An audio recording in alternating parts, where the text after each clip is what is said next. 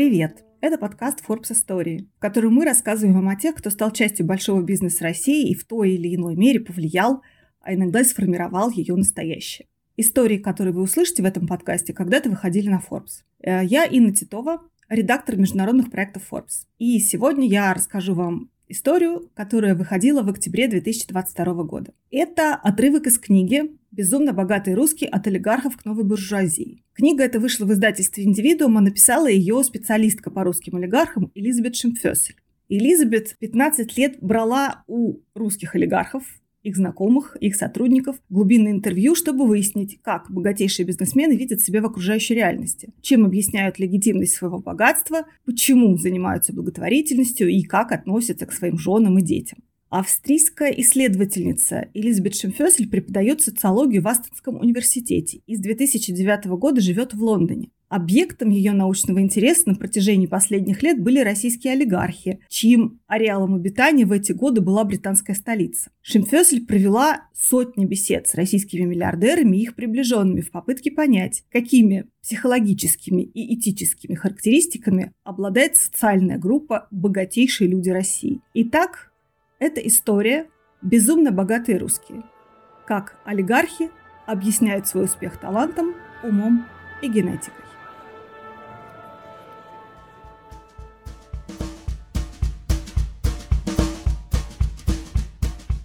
Советская пропаганда утверждала, что при капитализме богатство небольшой горстки людей, акул капитализма, достигается исключительно за счет лишений большинства. Суровая реальность 90-х годов, в которой торжествовал принцип «человек человеку волк», подтвердила правоту этой пропагандистской мантры. Человек человеку волк, гласит один крылатый латинизм. Но человек человеку уже давно не волк. Человек человеку даже не имиджмейкер, не дилер, не киллер и не эксклюзивный дистрибьютор, как полагают современные социологи. Все гораздо страшнее и проще.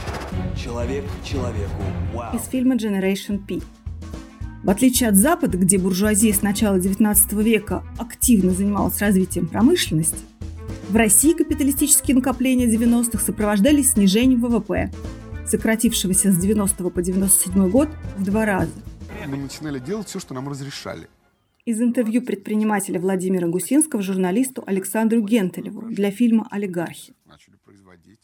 Сперва, значит, разрешали производить пластиковую обувь и женские пластиковые украшения, типа клипсов. Начали производить, продавать а потом всевозможные, начали заниматься строительством.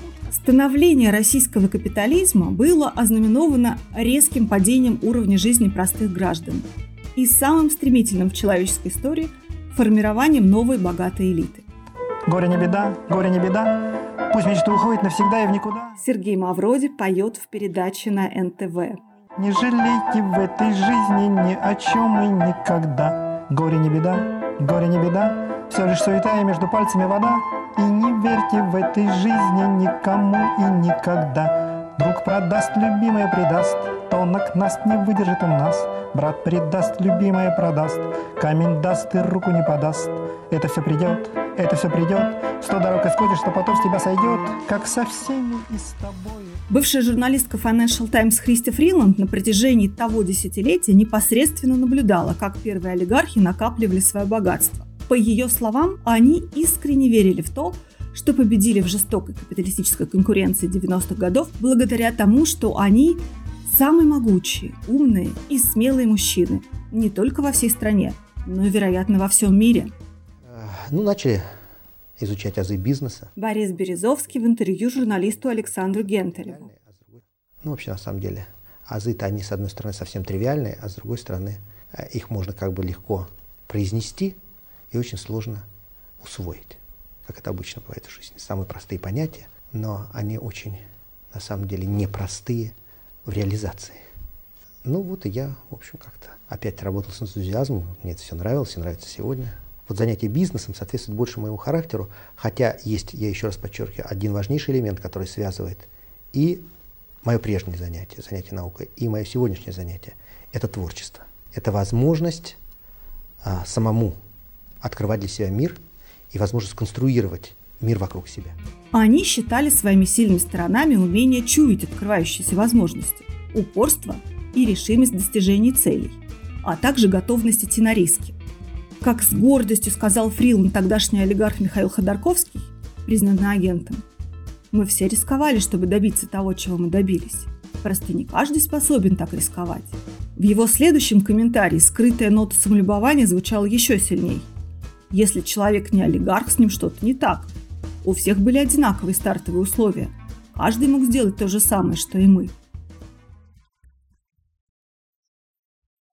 Из интервью Михаила Ходорковского в передаче «Момент истины» от мая 1993 года.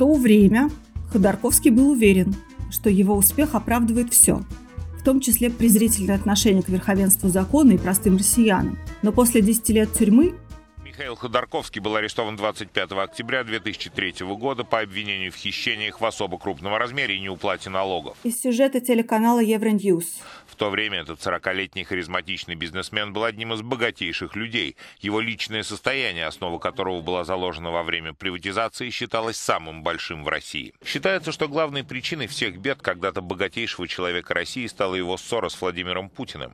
Очевидно, что без соперничества двух самых влиятельных в стране людей, один из которых обладал властью, а другой деньгами, не обошлось. Михаил Ходорковский купил свою нефтяную компанию всего за 360 миллионов долларов. Это была благодарность Бориса Ельцина за то, что бизнесмен поддерживал его во время избирательной кампании. Предпринимательский талант Михаила Ходорковского и начавшийся нефтяной бум позволили ему довести свое личное состояние до 15 миллиардов долларов, а стоимость компании почти до 40 миллиардов. Но после 10 лет тюрьмы он публично признал, что несет значительную долю личной ответственности за сложившуюся в России политическую ситуацию, поскольку в 90-е годы отдавал приоритет проведению экономических реформ за счет социального благополучия населения.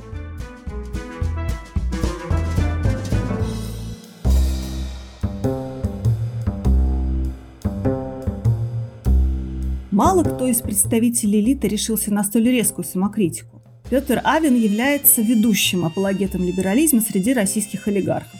Он также долгое время оставался любимцем западных СМИ. Изучали реальную экономическую жизнь. Мы именно этим занимались. Мы не книжки читали.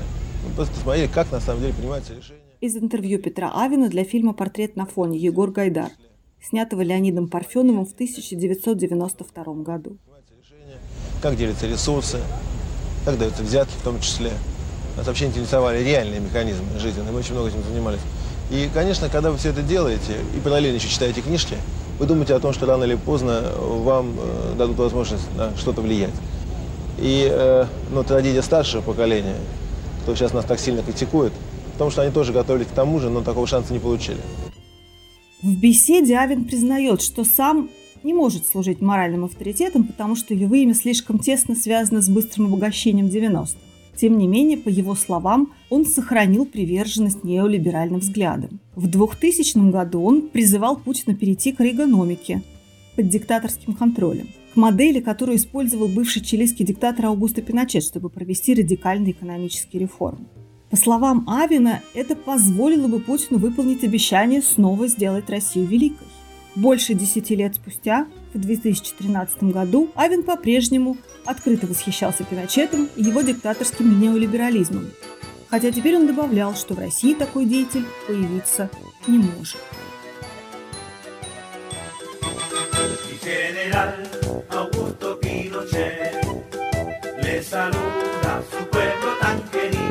Для появления лидера, подобного Пиночету, в обществе должны сложиться определенные предпосылки. Во-первых, элита не должна быть коррумпированной.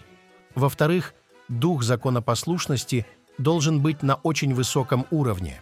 Авен не единственный среди российских сторонников экономического либерализма, кто восхищается Пиночетом. Это неудивительно, поскольку Пиночет был антикоммунистом и неолибералом. На одном публичном мероприятии я задала вопрос бывшему вице-премьеру Альфреду Коху, соратнику Авина по рыночным реформам 90-х, который курировал пресловутый залоговый аукцион 95-го и вместе с Чубайсом проводил очередную приватизацию 97-го. Я спросила Коха, что он сделал бы иначе, если бы можно было повторить 90-е годы. Он долго молчал, но в конце концов ответил, что изменил бы одну вещь. Выстроил бы программу приватизации на основе такой же пенсионной реформы, какая была проведена Пиночетом.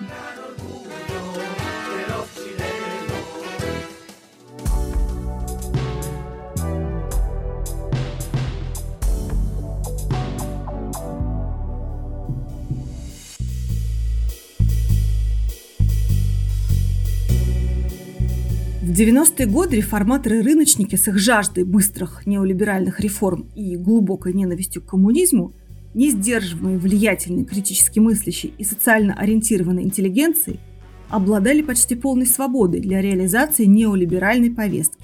Мы занимались не сбором денег, а уничтожением коммунизма. Это разные задачи с разной ценой. Анатолий Чубайс о приватизации 90 Коммунизм на самом деле. И какую цену заплатила наша страна за это? Мало кто это понимает на Западе. А мы знали, что каждый проданный завод – это гвоздь в крышку гроба коммунистов. Дорого, дешево, бесплатно, с приплатой. Двадцатый вопрос. Двадцатый. Отсутствие активного гражданского общества означало, что в социуме не было никакой регулирующей силы, которая могла бы обуздать новую элиту, как в отношении методов ведения бизнеса, так и в моральном плане. Инициатива гражданского общества, зарождавшаяся в ходе перестройки в первые годы преобразований. С тех пор, как возникла кооперация, я на своем примере я уже могу не работать кочегаром, не кидать уголь, а могу заниматься своей музыкальной деятельностью. Из программы «Взгляд» от октября 1989 года о кооперации в СССР выступает Виктор Цой. Вот, потому что могу уже вот теперь, там, не прошло там и 7 лет, в конце концов, этим как-то обеспечить свою жизнь. Это, наверное, не только благодаря кооперации, а прежде всего благодаря вашему искусству. Ну, тем не менее, искусство, оно было и раньше. Однако... А ну, ваше личное отношение к кооперации, Виктор? Ну, сложное отношение. Я считаю, что кооперация – дело очень нужное. Единственная проблема в том, что вот ее упрекают все в спекуляции – вот, ну, я считаю, что, во-первых, у нас государство занимается спекуляцией в особо крупных масштабах.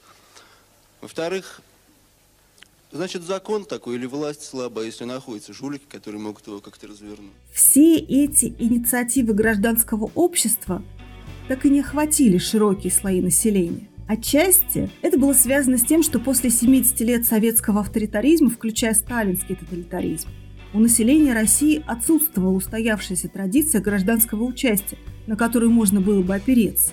Нехватка гражданского общества усугубляется широко распространенной безответственностью. Это чувствуется до сих пор, в том числе и среди молодых представителей бизнес-элиты, которые продолжают считать моральную нечистоплотность обычным делом.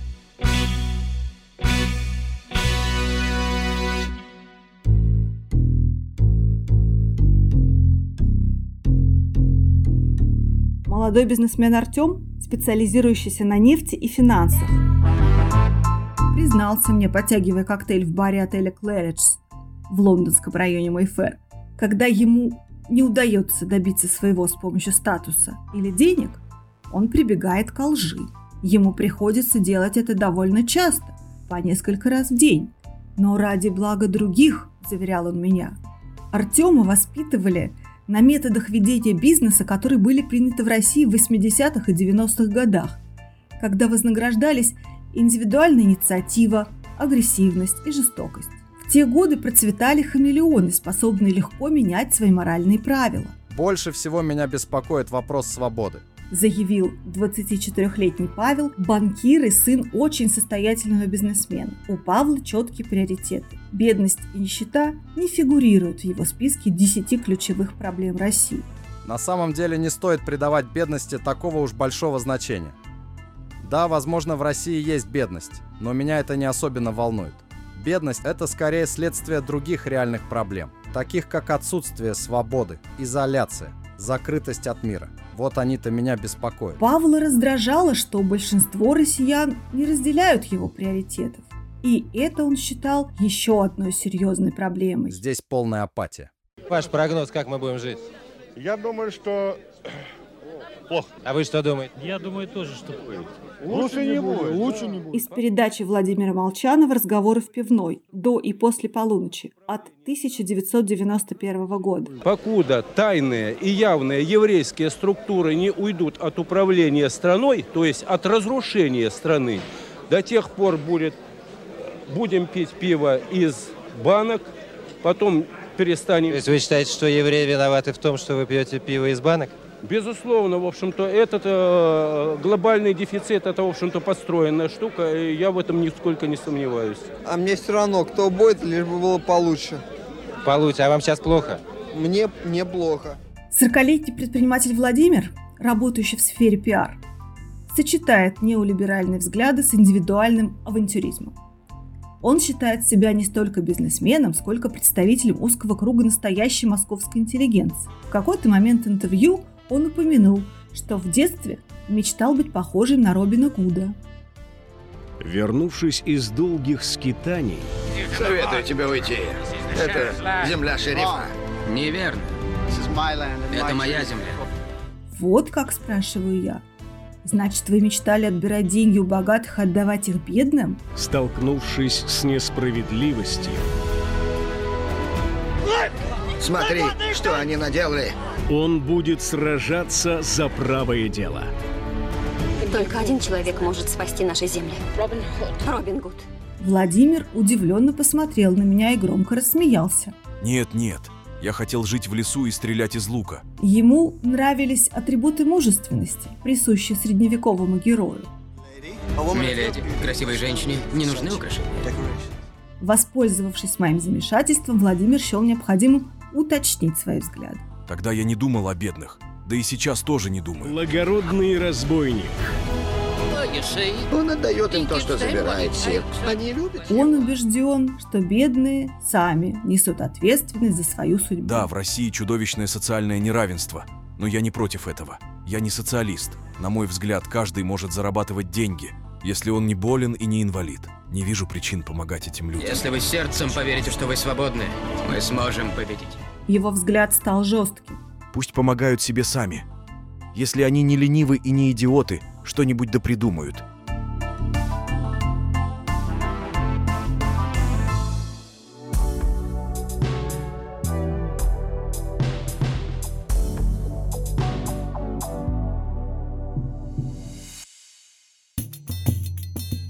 Жена миллиардера Екатерина пришла в раздражение от моего вопроса о том, что именно из переданного ей родителями помогло ей добиться успеха. Послушайте, я получила от своих родителей гены. Понятно, что именно эти гены и позволили мне стать той, кем я стала. Развить в себе все те качества, которые сделали меня успешной. Немного смягчившись, она объяснила поподробнее. У меня нет благородных корней. Мои родители – простые люди. Они тоже достигли всего своими силами, благодаря своим способностям. Несмотря на то, что у них в жизни было мало возможностей, они получили университетское образование. Мой отец родился в деревне, в семье было 10 детей. Он стал профессором и выдающимся ученым в своей области. Моя мама родом с Украины. Сразу после Великой Отечественной войны она сама поступила в Московский университет. Всю свою жизнь она посвятила науке. Получила докторскую степень и работала старшим научным сотрудником – причем довольно успешно. Екатерина убеждена, что именно гены, наделившие ее родителей столь сильными и волевыми характерами, стали главным фактором, который способствовал их впечатляющему подъему по карьерной и социальной лестнице. Она рассматривает социальный подъем своих родителей как их личную заслугу, как результат работы их генов, а не как следствие массовой социальной мобильности после военных лет, которой в значительной степени способствовала советская система образования, ориентированная на широкие слои населения. Мы привыкли, к великому сожалению, не просто потому, что век инфантильный, а нас научили так. Нам удобно так жить. Из выступления артиста Николая Караченцева. Ежели я существую в детском саду, то значит я живу так, чтобы меня не заругала воспитательница. В школе я уже в результате не для того, чтобы получить знания, а чтобы получить пятерку. В институте я не буду писать так, как я думаю, я буду писать так, как думает педагог. Я говорю специально сужая и обостряя, значит, ситуацию – для того, чтобы получить хороший диплом и хорошо распределиться. Потому что, чтобы не вступить ни в, ни в какой конфликт с этим педагогом. Даже если я про себя или там в кулуарах думаю, что этот педагог уже гроша ломаного не стоит, и пошел в педагогику только потому, что ему не удалось стать в своей профессии кем-то. Я буду это говорить, но сам я уже так, и значит, уже мой организм к этому привык. Потом я себя начинаю так же вести на работе, в лаборатории, и мы тем самым настолько забиваем в себе самостоятельность, настолько забиваем в себе собственное мнение, мышление, которое а иногда трудно, иногда опасно, иногда чревато.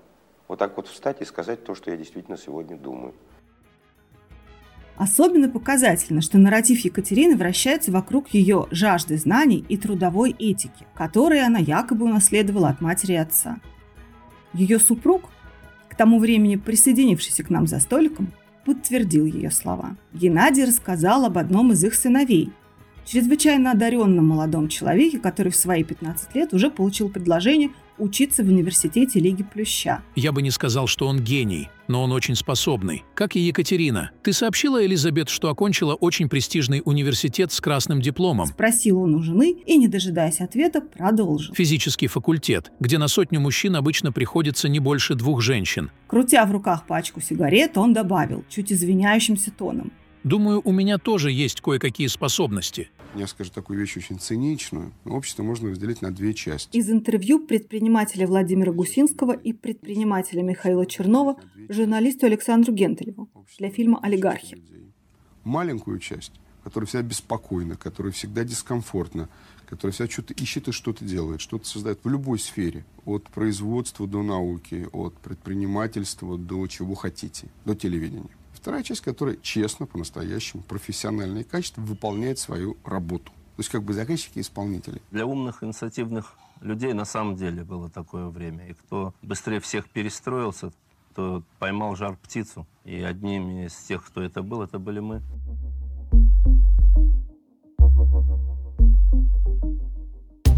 Неудивительно, что Геннадий предпочел не упоминать других факторов, которые помогли их сыну развить свои таланты. В частности, то, что мальчик вырос в очень привилегированных условиях.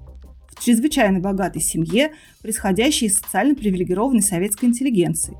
Семейной культурой, где ценились честолюбие и целеустремленность. Вместо этого Геннадий, хотя он и назвал себя атеистом, воспитанным в кругу, где все, включая родителей, бабушек и дедушек, были членами коммунистической партии, объяснил необычайную одаренность членов своей семьи двумя причинами, обе из которых находится за пределами рационального мышления и критики. Это все благодаря Богу и генам. Из всех возможных причин успеха гены и Бог назывались чаще всего. И многие мои респонденты тем или иным образом намекали на свою избранность. Следует отметить, что подобные убеждения напрямую перекликаются с постулатами протестантизма. Кальвинистская этика гласит, что каждый человек имеет собственное предназначение, определяемое божественной волей, которое он обязан реализовать. Новые русские буржуа говорили мне о врожденном призвании к предпринимательству и о заслуженности своего успеха именно в таком ключе. Задатки к тому, чтобы стать успешными капиталистами, были заложены в их ДНК. А это означает, что такова была Божья воля. Мы знаем, что самые страшные кровавые перевороты всегда происходили по причине устремления людей – к лучшей жизни. Из выступления патриарха Московского и всея Руси Кирилла. И вожди этих переворотов внушали людям, что нет другой возможности только кровью, только через смерть, только через разрушение сложившегося уклада жизни. Другой уж никак нету никакой возможности, чтобы люди жили лучше. Вот она! До чего дошел прогресс? До невиданных чудес. Хотя в большинстве случаев объяснение собственной успешности ссылками на генетику придумывалось респондентами экспромтом, на ходу оно не было абсолютно случайным. Такого рода биологическая аргументация распространена в России вовсе не потому, что все безоглядно верят в роль генов, но из-за того, что генетика предлагает удобное оправдание неравенства. Трудно оспаривать то, что якобы предопределено самой природой. Остановлен век, вкалывают роботы, а не человек.